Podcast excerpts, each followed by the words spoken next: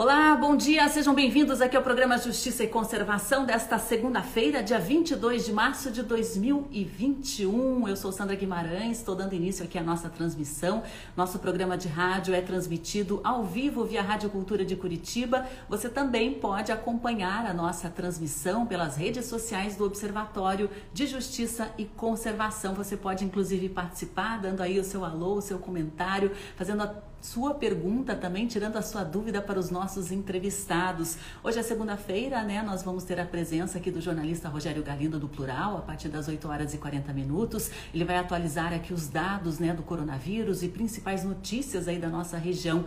E hoje nós vamos falar também sobre um levantamento inédito que mostra as emissões de gases de efeito estufa município por município aqui no Brasil. É um levantamento aí que reuni, foi coordenado pelo Observatório do Clima e reuniu diversas organizações que trabalham né, com esta área de poluição, de mudanças climáticas, de análise de dados. E hoje a gente vai receber aqui Felipe Barcelos e Silva, ele que é engenheiro e pesquisador do Instituto de Energia e Meio Ambiente, o IEMA. O nosso tema vai ser justamente este levantamento, né, que foi feito em parceria com diversas instituições. E esse segue municípios o sistema de estimativas de emissões de gases de efeito estufa indica a poluição cidade por cidade e também por setores e tem dados bastante preocupantes. Você quer saber, por exemplo, aí quanto a sua cidade polui e qual é a principal fonte de poluição do seu município?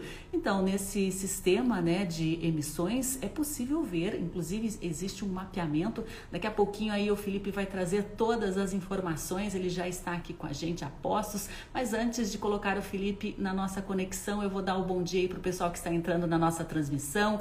Eco Guaricana está com a gente, a de Julia Alda também, Flávio Cam, Amu Alts, Frank Feltz, é, Lili Matinhas estão aqui acompanhando. Rafael Sabônia, bom dia. Adriana Amorinha, Joana Vegana entraram também. Pessoal, se vocês quiserem participar, tirar as suas dúvidas também. Bom dia, Elisiane Guimarães. Podem enviar aqui o seu contato. Vou dar o bom dia aqui para o Felipe. Ele está falando direto de Pinheiros, de São Paulo. É isso, Felipe? Bom dia. Bom dia, bom dia, Sandra. Bom dia a todos os ouvintes. É um prazer iniciar aqui a semana com essa conversa que vamos ter. É, Felipe, vamos começar falando um pouquinho do, da área de atuação do IEMA, e você é pesquisador, engenheiro desse instituto, né? Qual é o tipo de atividade que vocês desenvolvem e essa parceria também que foi feita com o Observatório do Clima? O IEMA, o Instituto de Energia e Meio Ambiente, ele é uma organização sem fins lucrativas, uma organização brasileira que tem como propósito qualificar e trazer dados, informações científicas e baseadas na ciência e nas melhores práticas para qualificar debates acerca da expansão é, da infraestrutura de transportes e energia para que essa expansão seja feita de forma a assegurar o desenvolvimento sustentável com o uso adequado dos recursos naturais, nosso principal objetivo, e também sem deixar de lado o desenvolvimento social e econômico. Para alcançar esse propósito, o IEMA ele trabalha com alguns objetivos, é, entre eles qualidade do ar. Então a gente se preocupa em entender a qualidade do ar grandes, nas grandes metrópoles e trazer informações para a sociedade civil e para o poder público. É, também trabalhamos com mobilidade urbana, então buscamos uma mobilidade urbana e qualificar debates para mobilidade urbana de baixas emissões e também inclusiva uma vez que nas grandes metrópoles como Curitiba, São Paulo, Rio de Janeiro, o transporte, a mobilidade urbana é a principal fonte de emissões de poluentes atmosféricos e também de gases de efeito estufa. Trabalhamos também com transporte de carga para que ele seja sustentável, é, regional e, e favoreça os potenciais de cada região, de cada local. E também trabalhamos com energia elétrica para que a expansão do sistema de energia elétrica seja novamente limpo, né, no sentido que emita, emita poucos gases de efeito estufa, não emita poluentes e, e também é, use água da maneira adequada e também seja inclusivo no sentido que todas as pessoas possam ter acesso à energia elétrica. Porque para nós que vivemos, às vezes, em grandes centros, Curitiba, São Paulo, a gente não imagina que muitas pessoas no Brasil ainda vivem sem energia elétrica em suas casas. E o IEMA, por exemplo, estima que cerca de um milhão de pessoas isso só na Amazônia Legal, né, nos territórios, nos estados da Amazônia Legal, ainda estão sem energia elétrica fornecida pelo, pelo serviço público.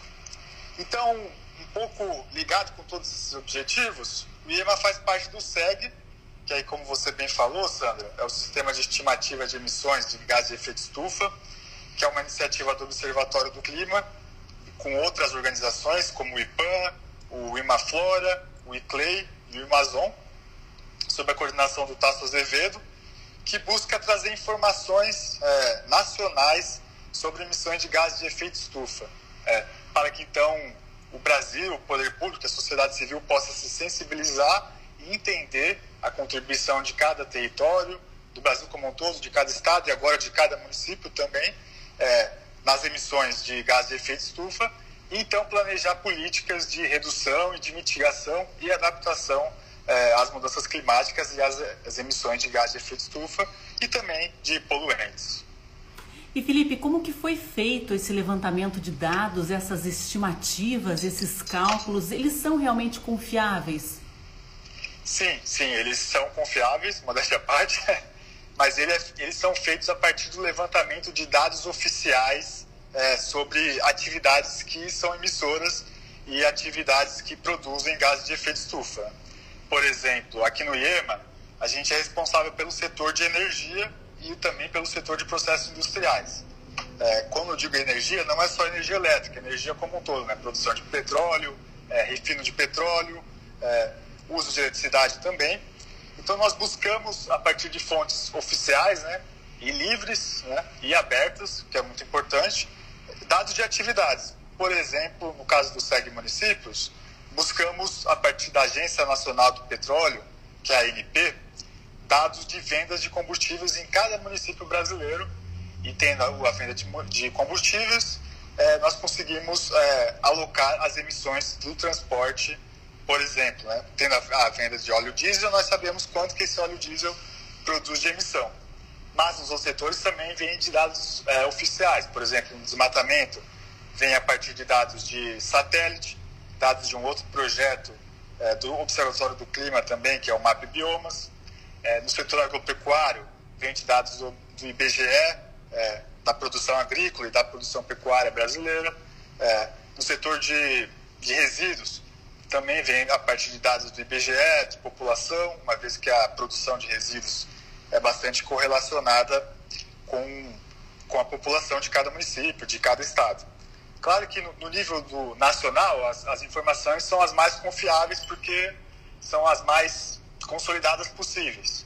No nível municipal, algumas aproximações, claro, têm que ser feitas para que a gente consiga alocar as emissões do Brasil inteiro né, em cada município brasileiro, sendo que são quase 6 mil municípios. Então, é, um, é uma iniciativa de bastante fôlego e que, claro, tem algumas aproximações, mas a gente considera que é bastante inovadora e vai ser bastante importante para que os municípios tenham, aqueles que não têm ainda é, os recursos e ainda não fizeram seus inventários dedicados, tenham uma primeira estimativa de quais são as emissões desses municípios e possam então planejar maneiras de, de reduzi-las para cumprir, às vezes, por próprias leis municipais. Muitos municípios têm lei leis em relação às emissões de gases de efeito estufa.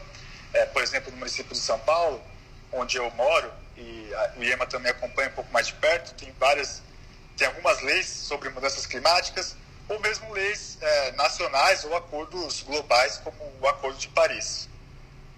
Felipe, é interessante, né? Porque entre os municípios mais poluentes, mais, com mais emissão de gases do efeito estufa, estão ali três no sudeste, sudeste brasileiro, que são as áreas mais produtivas, mais industrializadas, né? Mas outros nove estão na área da Amazônia, que teoricamente, né, seria uma área verde. Mas o que vocês avaliaram que tem gerado esse desequilíbrio? Sim, boa, muito boa pergunta. É é importante que se diga, antes de explicar o motivo dessa pergunta, que no SEG, né, seguindo as, as orientações é, internacionais do IPCC, que é o painel intergovernamental é, sobre mudanças climáticas, que estuda as mudanças climáticas e também produz documentos que são guias para que os países é, façam seus inventários de emissões, são separados em alguns setores é, as fontes de emissões. Mudança de uso da terra, que aí inclui é, principalmente o desmatamento, mas também, por exemplo, uma área que era pasto e está virando floresta a partir de reflorestamento ou a partir de recuperação. É, inclui também a agropecuária, que aí a principal fonte de emissão é a digestão do, do gado bovino, mas também inclui emissões a partir da, do uso de fertilizantes nitrogenados é, e também de outros tipos de gado, de, como gados é, asininos, outros tipos de gado, né? mas claro que o bovino é o principal emissor. É, o setor de energia, que aí contabiliza é, o uso ou a produção de energia, como o uso de gasolina, o uso de diesel, a produção de eletricidade, é, o refino de petróleo, é, o, o setor de processos industriais, que aí contabiliza as transformações físico e químicas que, que ocorrem na indústria, por exemplo, na produção de cimento, na produção de metais, de aço, é, e o setor de resíduos, que aí contabiliza o tratamento de resíduos e o saneamento das cidades. E no Brasil, é, infelizmente, e ao contrário do que é majoritário no resto do mundo, principalmente nos países mais ricos, como na Europa e nos Estados Unidos, o que se o que se sobrepõe a todas as emissões e que é a principal fonte de emissões no Brasil são as mudanças de uso da terra. Ou seja, é o desmatamento, principalmente no Cerrado e, sobretudo, na Amazônia, infelizmente. Então, por isso que nos sete municípios, é, pode ter sido surpresa para algumas pessoas, para algumas pessoas, mas não foi para nós. É, os principais municípios emissores são municípios pequenos, mas que estão localizados na Amazônia, em regiões onde o desmatamento da floresta tem índices é, preocupantes, índices e altos índices, né? Então é por isso que essas cidades aí da região norte, da Amazônia, é, elas emitem mais mesmo do que São Paulo, que é a cidade mais populosa do Brasil, ou mesmo que Rio de Janeiro, que é a segunda cidade mais populosa, ou Brasília, a terceira, né? É, e são cidades que têm muito movimento de, de transporte, então as pessoas queimam muito combustível, tem indústrias, é, e mesmo assim emitem menos do que cidades pequenas, com economia menos, menos dinâmica e menos aquecida do que de São Paulo. O que mostra uma preocupação né, para o Brasil, porque ele, ele permanece emitindo muito gás de efeito estufa, mas sem necessariamente estar atrelado ao desenvolvimento e, e produção de riqueza para o país. Porque o desmatamento ele é uma atividade, é, na maioria das vezes, ilegal, é, que não produz riqueza para o país, não produz empregos, ele só produz, é, teoricamente, né, vantagens para a pessoa que está ali causando desmatamento. Mas, por outro lado, vendo pro, no, pro, do lado positivo, é, nos outros países, como eu comentei, o setor de energia, é, por exemplo, na Europa, nos Estados Unidos, é o principal emissor. Na China, a indústria é muito, é muito emissora. E são setores que, claro, são mais difíceis é, de reduzir emissões, porque são emissões que dependem que depende de inovação para reduzir depende de inovação tecnológica, depende de mudança do parque industrial, mudança das tecnologias de transporte, é, várias coisas que são é, que são passos mais curtos pela, pela, pela própria característica dessas ações. Mas é, o desmatamento, entre aspas, claro, é tido como um setor de fácil redução, porque não precisa de inovação tecnológica, não precisa de grandes é, é, passos nesse sentido. O que precisa, claro, às vezes é vontade política, monitoramento e leis, leis e regulações fortes que impeçam é, esse desmatamento que a gente sabe que, que existe e tem aumentado principalmente na Amazônia e também no Cerrado, mas que acontece no Brasil como um todo. Felipe, acho que é importante a gente esclarecer, né? Como que funciona um desmatamento causar emissão de gases, né? Porque emissão de gases de efeito estufa, automaticamente vem na nossa imagem, né? Aquela poluição industrial, né? Aquele ar poluído, céu encoberto ali de partículas, né? Gases é, de diversos tipos que acabam afetando toda essa, essa cobertura terrestre. Mas como o desmatamento pode emitir gases? Acho que é bom a gente esclarecer para as pessoas, né? Qual é a relação justamente dessa devastação da floresta e a produção, né, da, dos gases de efeito estufa, a, o aumento aí dessas questões relacionadas a mudanças climáticas? Sim, sim, é verdade. É. Às vezes quando se fala em emissão, a gente pensa em fumaça saindo do carro, né? Isso também é emissão, mas a gente podemos dizer que tem dois tipos de emissões: emissões de poluentes atmosféricos, é, aí não é, não é contabilizado no SEG, mas que acontece muito, por exemplo, nas cidades, né? É o material particulado, monóxido de carbono, o ozônio, que são poluentes que fazem mal à saúde, né? Por isso, por exemplo, nas grandes cidades, a qualidade do ar é um problema que é bastante importante, que causa, inclusive, morte prematura de muitas pessoas. E existem as emissões de gases de efeito estufa que não são prejudiciais à saúde, por exemplo, o CO2 a gente é, faz parte da nossa respiração, mas quando são emitidos em demasia para a atmosfera, é, eles têm potencial de aquecimento do planeta. E quando a gente desmata uma área verde, essa área verde ela é, ela é um grande estoque de carbono, né? porque as árvores as árvores, a biomassa e, e, toda a vida ali, ela é feita de carbono, é, de carbono. E quando elas são desmatadas, retiradas ali da sua região, esse carbono ou, ou vai virar resíduo, ou vai ser queimado e, e vai ser então é, devolvido ou emitido para a atmosfera. Então esse estoque de carbono que a gente tem ali na, na Amazônia, por exemplo, onde a biomassa é muito rica, existe muita, é, muito estoque de carbono, ao ser retirado ali da, da floresta e, e ao ser retirado do processo biológico e da vida, esse carbono então ele volta para a atmosfera no processo de decomposição é, da madeira ou de queima da, dessa madeira ou ou mesmo se essa madeira for colocada depois em aterros sanitários. E com isso esse carbono todo que estava ali aprisionado e, e guardado na floresta é emitido para a atmosfera e isso faz com que, com que seja, que seja emitido gás de efeito estufa e isso pode é, causar o que, que é conhecido como as mudanças climáticas e o aquecimento do planeta de forma a, pela contribuição da, da ação antrópica. E Felipe, eh, tem aí dados também que mostram a, a, a, relação do desmatamento da Amazônia brasileira com a pecuária, né? É, a, o, o, próprio gado, ele é um grande emissor de gases do efeito estufa, né? E daí associa-se a isso que você falou, dessa liberação do carbono que estava armazenado quando se derruba uma floresta ou queima. Sim, sim. Fora essa liberação do, do carbono quando se, quando se destrói, né, desmata uma floresta. É, o FEG, por exemplo, rasteia, claro, de forma estimada, que muito desse, desse desmatamento é causado pela atividade agropecuária, porque né, temos um modelo de desmatamento que é pela especulação da terra. A pessoa desmata é, de forma ilegal para explorar a terra, às vezes com pecuária e também, claro, com, com especulação da terra. E fora o desmatamento, tem outros setores que são importantes também na, é, nas emissões.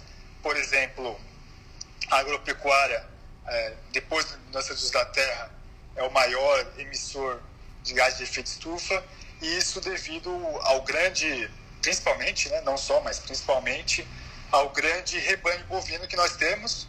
E esse rebanho bovino, pelo seu processo digestivo, ele emite metano o gás metano, CH4, que é um gás que tem potencial de aquecimento do planeta é, maior do que o CO2. Né? Então, uma molécula de metano vale é, quase vale mais do que uma molécula de CO2 é, de forma simplista aqui falando. Né?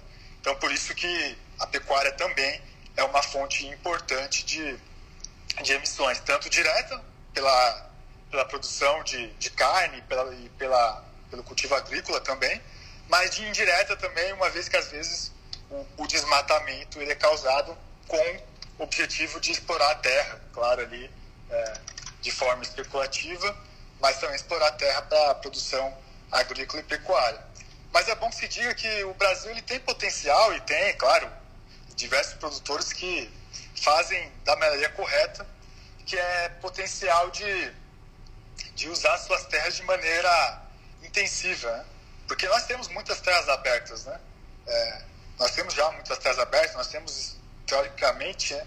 nosso problema não é de, necessariamente de espaço, mas de saber usar esse espaço de maneira mais assertiva, com uma agricultura, uma agropecuária de baixo carbono, é, mais intensiva em uso da terra e não extensiva, é, como às vezes a gente vê, que é usando grandes áreas de terra para uma, uma baixa produtividade. Mas o Brasil, por outro lado, ele também é, claro, líder nesse setor e, e tem a sua importância e tem potencial e para reduzir, então, de novo, essas emissões, como eu falei lá, lá, lá no começo, né?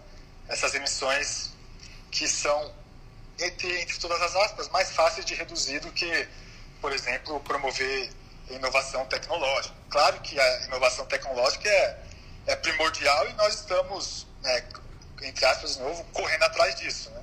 Por exemplo, a partir de veículos menos emissores, a partir de veículos elétricos, por exemplo, ou de indústria que use energia de forma mais sustentável, por exemplo, a, partir da eficiência energética.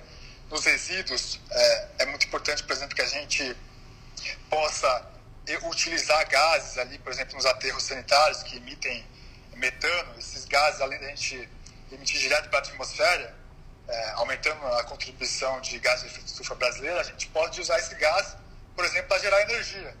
Então é um ciclo combinado que promove é, mais sustentabilidade ao processo.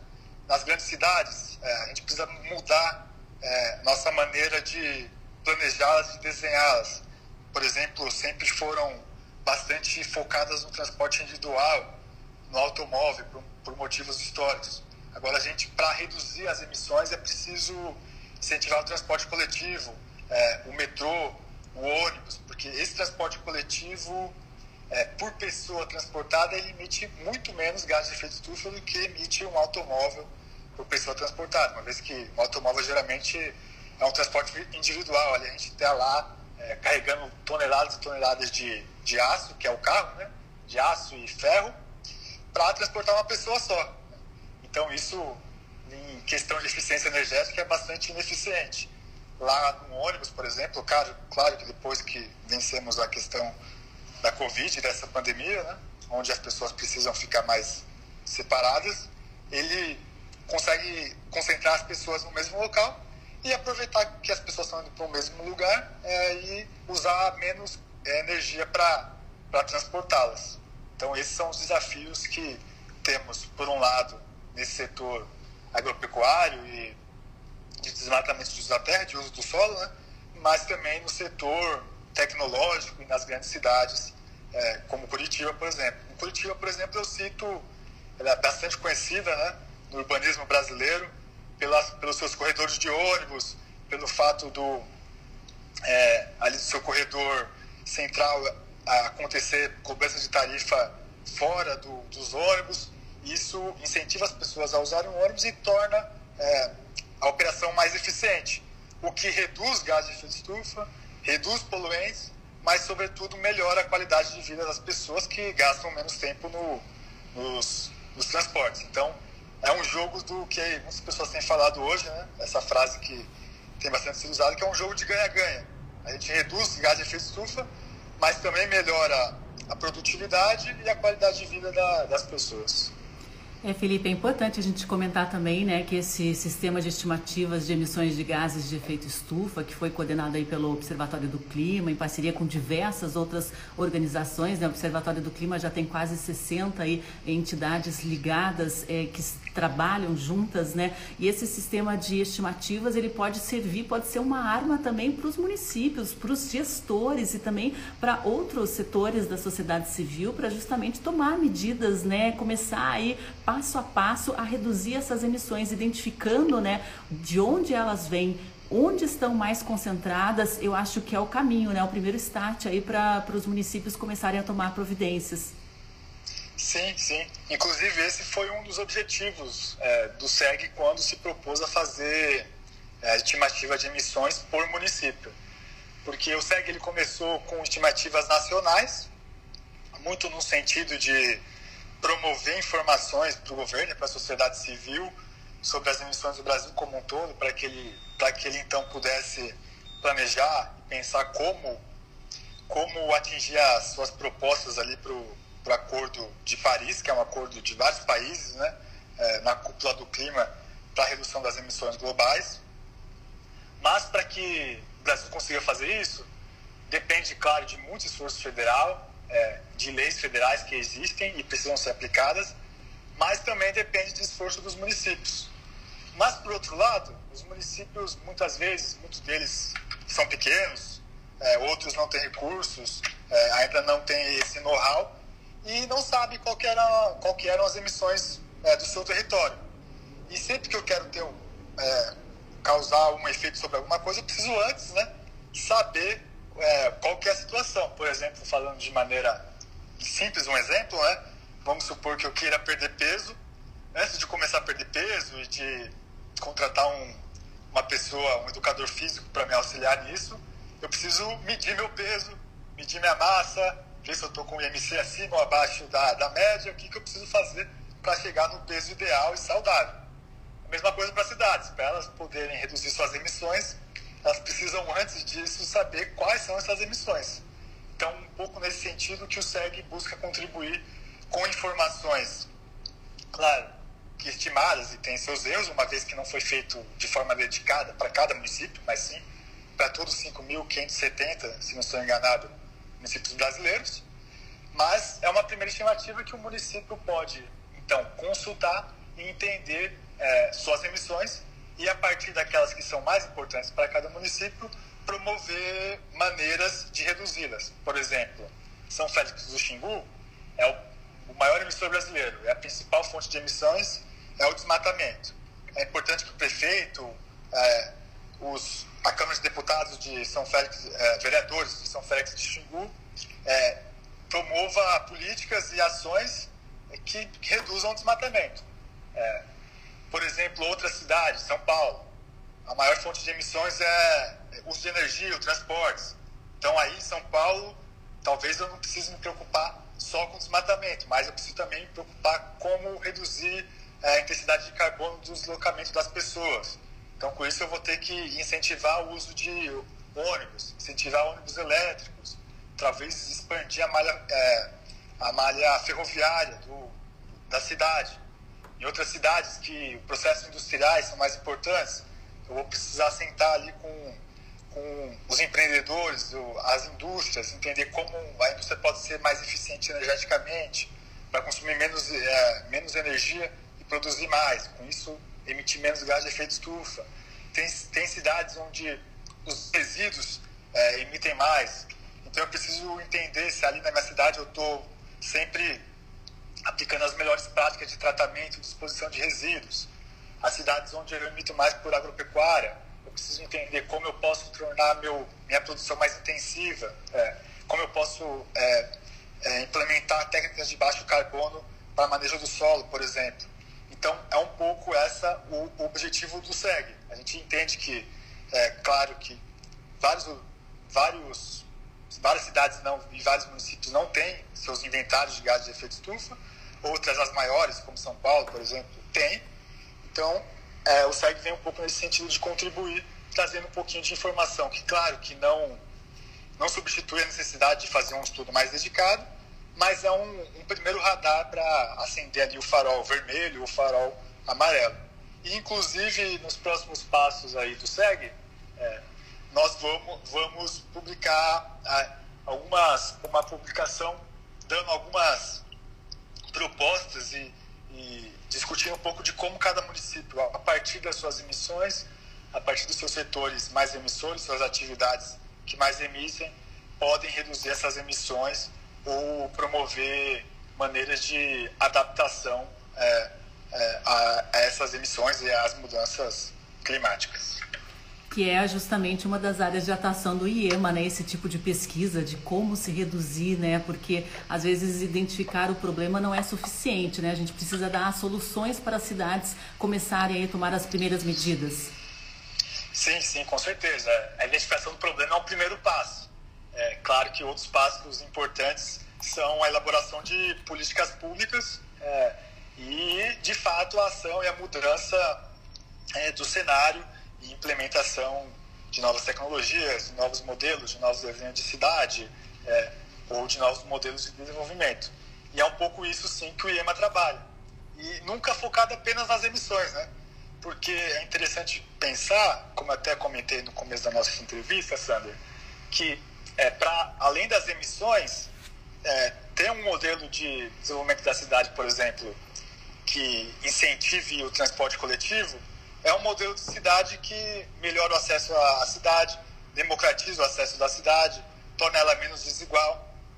Ter um modelo que, por exemplo, não desmata é, de forma predatória as nossas florestas é um modelo que, que permite a gente manter a floresta de pé, é, mantém a nossa biodiversidade, que é rica, e, e tem um modelo agropecuário, por exemplo, aqui citando mais uma maneira, é, é intensivo e, e, sustentável é também um modelo é, mais economicamente é, mais economicamente rentável. Então é novamente uma relação de ganha-ganha. E claro que é, nós temos é, no, o Brasil ele tem uma dívida ainda grande, né? Várias pessoas ainda é, é ainda usam energia e, e, por exemplo, de forma bastante desigual.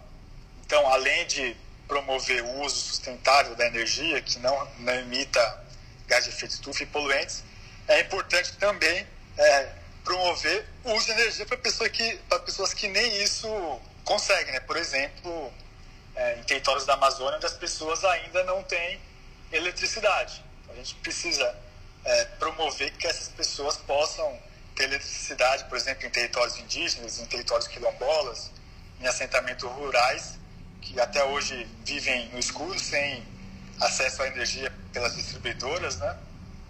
E com isso tem dificuldade de bombear água, dificuldade de refrigerar alimentos, ou mesmo é, dificuldade de é, criar atividades econômicas que usem energia, que processem é, ou beneficiem materiais da própria região, açaí, por exemplo.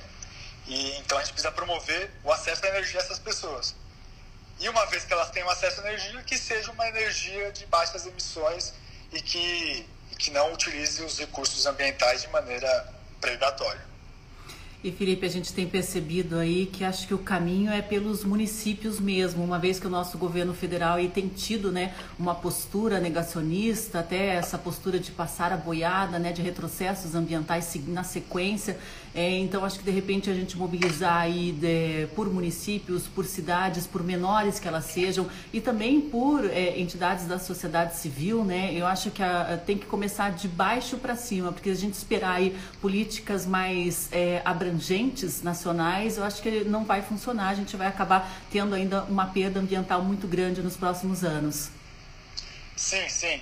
É, a esfera federal é extremamente importante e é importante que a sociedade civil é, e que outras esferas lá pressionem para que mantenha, inclusive, aquilo que é lei, né?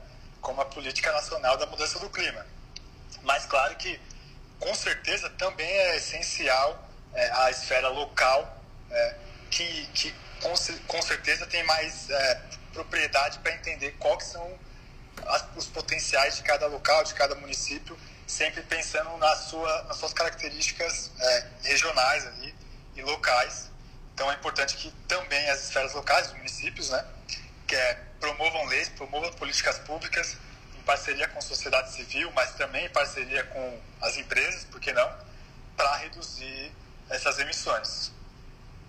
Felipe, e, e, achei um dado bastante interessante, até as, é, é, importante a gente informar que os municípios, né, os, os, prefeitos podem acessar esses dados cidade a cidade aí no, no site que foi aberto, né, com todo o mapeamento, é, mas é, é foi muito chocante a gente perceber, né, que apenas 10 municípios é, produzem, emitem mais gases de efeito estufa do que países inteiros, como Filipinas, Bélgica, como Peru, 10 cidades, cidades pequenas inclusive, né, Felipe? É um dado bastante chocante. Isso chocou vocês, pesquisadores, também?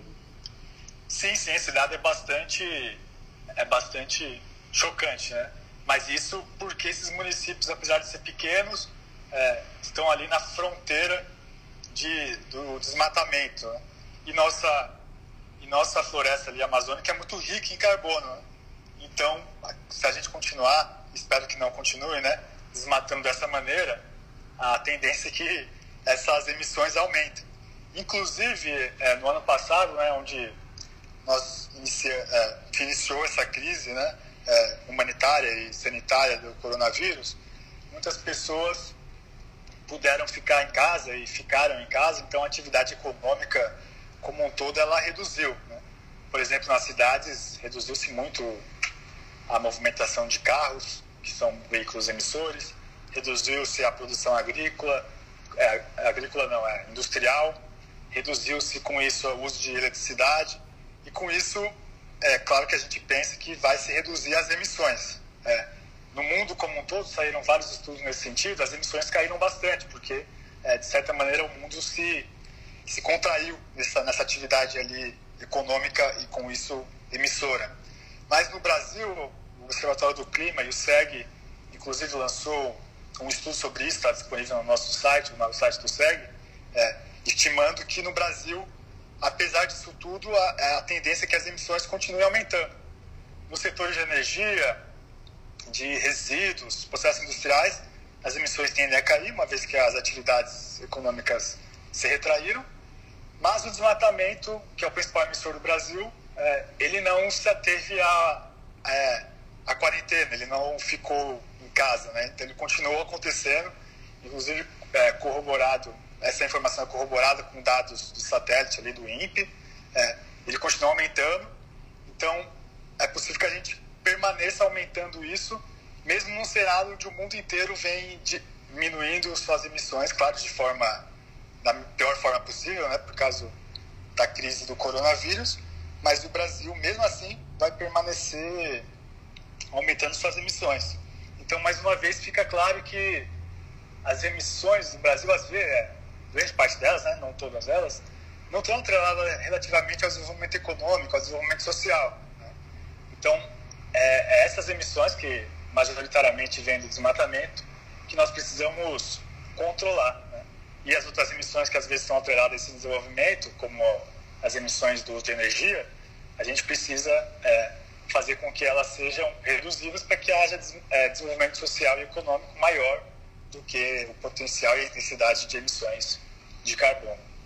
E Felipe, um levantamento desse feito, né, das emissões é, município por município, identificando ali, né, onde que ocorrem o maior, onde que ocorrem as maiores emissões. Isso no, no olhar internacional, isso pode ajudar o Brasil ou pode justamente ainda piorar a nossa imagem, confirmando, né, é, essa questão do desmatamento como a principal fonte poluidora do nosso, da nossa nação?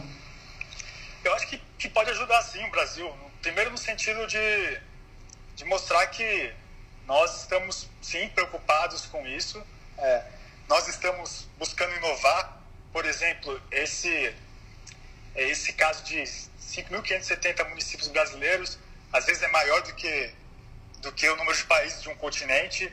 Então, mostra que estamos buscando é, inovar, buscando entender, buscando aplicar as melhores práticas. Inclusive, estamos sendo às vezes vanguarda, porque é, o Tasso Azevedo, por exemplo, que é coordenador do SEG, buscou bastante aí pelo mundo afora, onde tinha exemplares de, de países que fizeram esse tipo de ação, de bem milimetricamente, cada estado, é, cada município saber quais são as emissões, e não achou. Então, com isso, a gente está, é, tá, de certa maneira, também contribuindo para o discurso e para a discussão internacional. Inclusive, o SEG é, já fez um artigo na Nature sobre, sobre o seu processo de cálculo de emissões. Esse artigo está disponível no site, no site da Nature também. E, e inclusive, pensa em usar esses dados também para promover a discussão acadêmica. E, por outro lado, mostrando para os países que estamos buscando entender e, com isso, agora o papel aí do, dos governantes, do poder público, utilizar esses, esses dados aí, que apesar de estarem sendo é, localizados geograficamente, como um todo, eles, infelizmente, né, infelizmente, realmente, eles não surpreenderam, porque nós já sabíamos, né, de certa maneira, que o Brasil tinha como principal fonte de emissão a, o desmatamento. Mas agora nós temos cada vez mais ferramentas para inverter esse jogo. E sim, é possível, porque é totalmente fácil, mas fácil de redução de, de desmatamento. E de, com isso, emissões de gases de efeito estufa. Então, Felipe, isso é um levantamento inédito no mundo, esse levantamento município a município de emissões? Sim, sim. É um levantamento bastante inédito no mundo.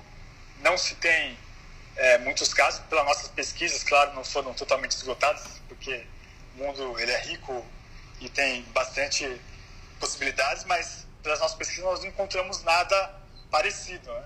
E claro que a gente ainda tem muito do que para evoluir nessa, nesse sentido também da, do rigor técnico e da, do rigor científico. Né?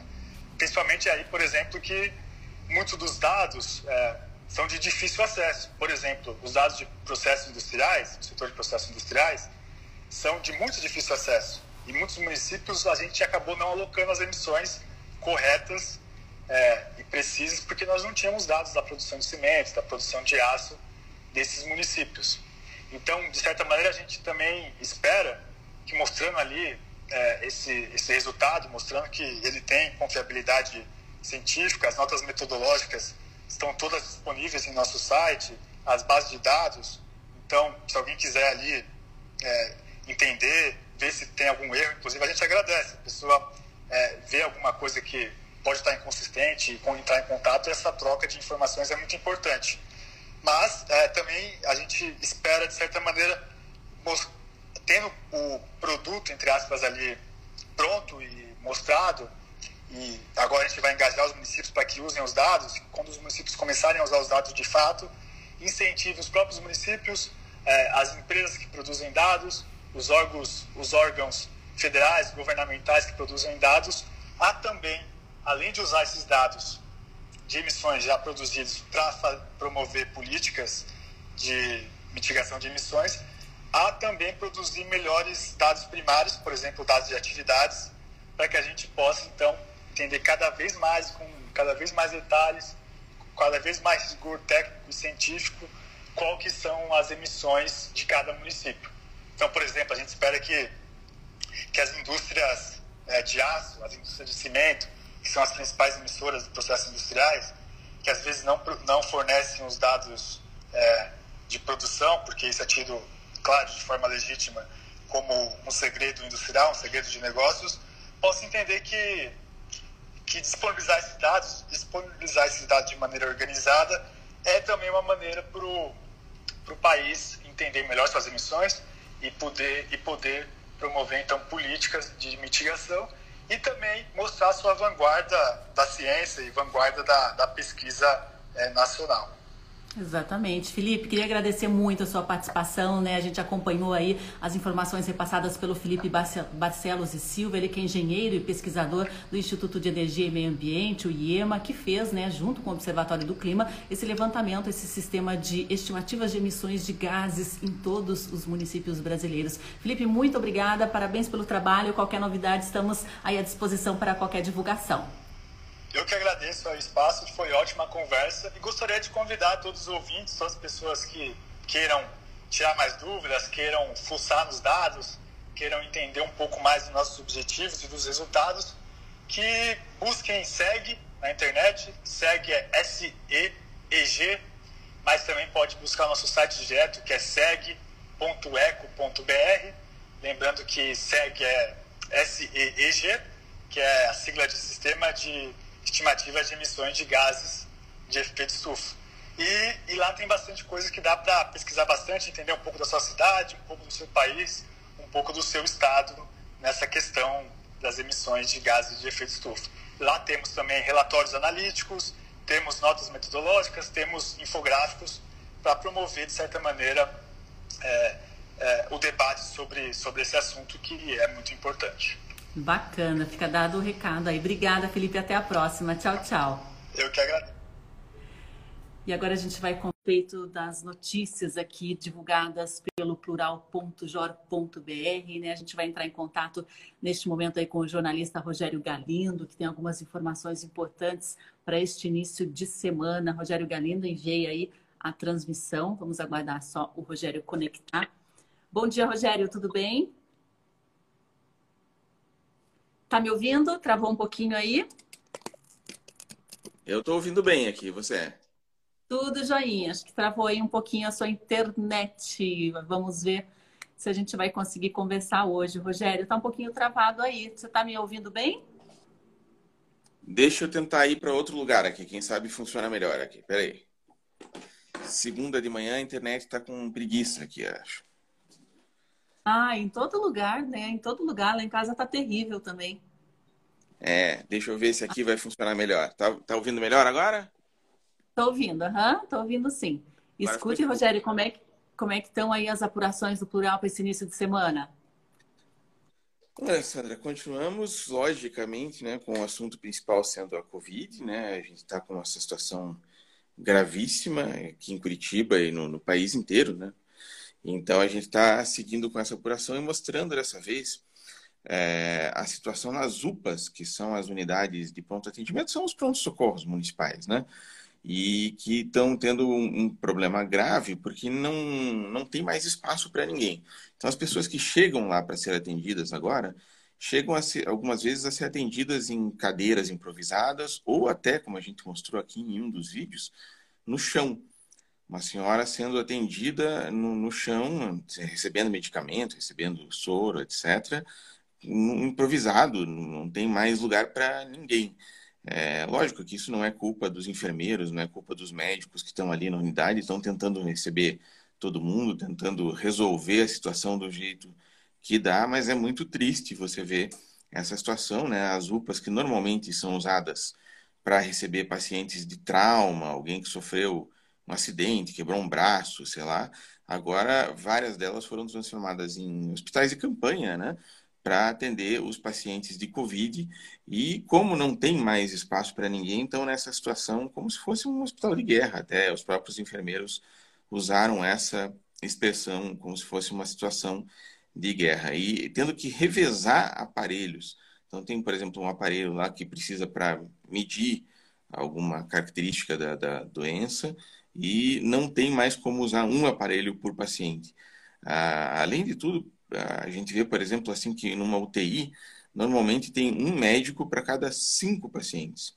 Agora, com tanto paciente que tem, eles já estão tendo que ter um médico para cada dez pacientes. E já estão falando em usar um médico para cada 15 pacientes. Ou seja, a situação é realmente muito grave. E outra coisa grave associada a isso é que daí a gente publicou esse vídeo que foi mandado para a gente da, da senhora sendo atendida no chão, da, da situação toda ali. E a prefeitura de Curitiba, em vez de dizer que ia resolver a situação, é, preferiu ameaçar quem mandou o vídeo para a gente. Fez uma, um áudio, né, a diretora do Departamento de Urgências e Emergências da Prefeitura fez um áudio e mandou via WhatsApp para as pessoas das unidades. Elas não podem fazer isso e dizendo que estão tentando descobrir quem foi que enviou esse vídeo para punir a pessoa, ou seja, como se o mais grave fosse a divulgação do fato e não o problema em si, né? Então, é lógico que daí os sindicatos ficaram muito irritados, os próprios funcionários, né, ficaram irritados com a postura da prefeitura que está ameaçando punir eles, que no fundo estão tentando fazer o melhor que podem dentro dessa situação de caos que foi criada não por eles, mas sim pelo vírus e até um pouco né, pela própria má condução da gestão da, da pandemia nos municípios, inclusive aqui em Curitiba. Né? eu queria também que você adiantasse aí alguma outra matéria, algum outro assunto né, que o Plural vai lançar agora nesta segunda-feira, nesse início de semana, Rogério. É um, um, outro assunto que a gente está acompanhando de perto, Sandra, é a situação das universidades federais. Né? A gente já falou aqui outras vezes, mas, de novo, o governo federal vem fazendo a, a tentativa de desmonte da universidade. Né?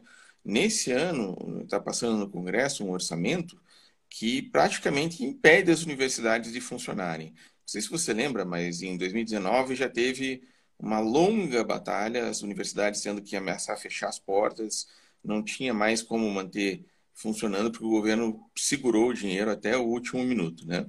Agora, não é nem que eles estão tentando segurar o dinheiro aprovado no orçamento, eles estão tentando não aprovar o dinheiro no orçamento. Ou seja, não tem daí como depois você consertar isso. Aqui na Universidade Federal do Paraná, o tamanho do rombo é de 29 milhões de reais. Além das atividades de, enfim, de ensino e da, da manutenção da universidade, isso também inclui 4 milhões de reais que são destinados aos alunos mais carentes, mais pobres, né? Eles têm bolsa, têm auxílio para poder continuar estudando, né? Tem muita gente, você que estudou em federal, eu também, né? A gente sabe que tem muito aluno ali que não tem dinheiro para passagem do ônibus ou para, enfim, poder se alimentar para poder continuar estudando e assim por diante, né? Então, existe uma verba de assistência para esses alunos que está sendo cortada em 4 milhões de reais por ano, ou seja, 300 mil reais a menos a cada mês. É uma facada, né? Então, a, o reitor aqui da universidade está dizendo que a situação é desesperadora, é, tentando convencer os deputados e senadores aqui do Paraná a não aprovarem o orçamento dessa maneira, porque senão, segundo ele, a federal vai ter que fechar as portas e não consegue concluir mais um ano. Ou seja, mais um problema na educação brasileira. Né? Que tristeza, né, Rogério? Cortar justamente na educação não tenho nem palavras né, para falar a respeito disso. E, e, Rogério, vamos falar sobre cultura um pouquinho, que é uma editoria aí, um braço do plural bastante forte, né, bastante energético. Então, a gente está com bastante coisa aqui, fazendo bastante bastante cobertura de cultura aqui. Eu, ontem, o que entrou aqui no ar, a gente está fazendo um caderno especial de livros, né? Ontem, a, a dica do dia, né? Foi um livro que a Companhia das Letras lançou e que está fazendo um, uma boa carreira aí, que é o livro da Natércia Pontes, se chama Os Tais Caquinhos, que é um livro sobre uma família meio desajustada no Brasil atual, né?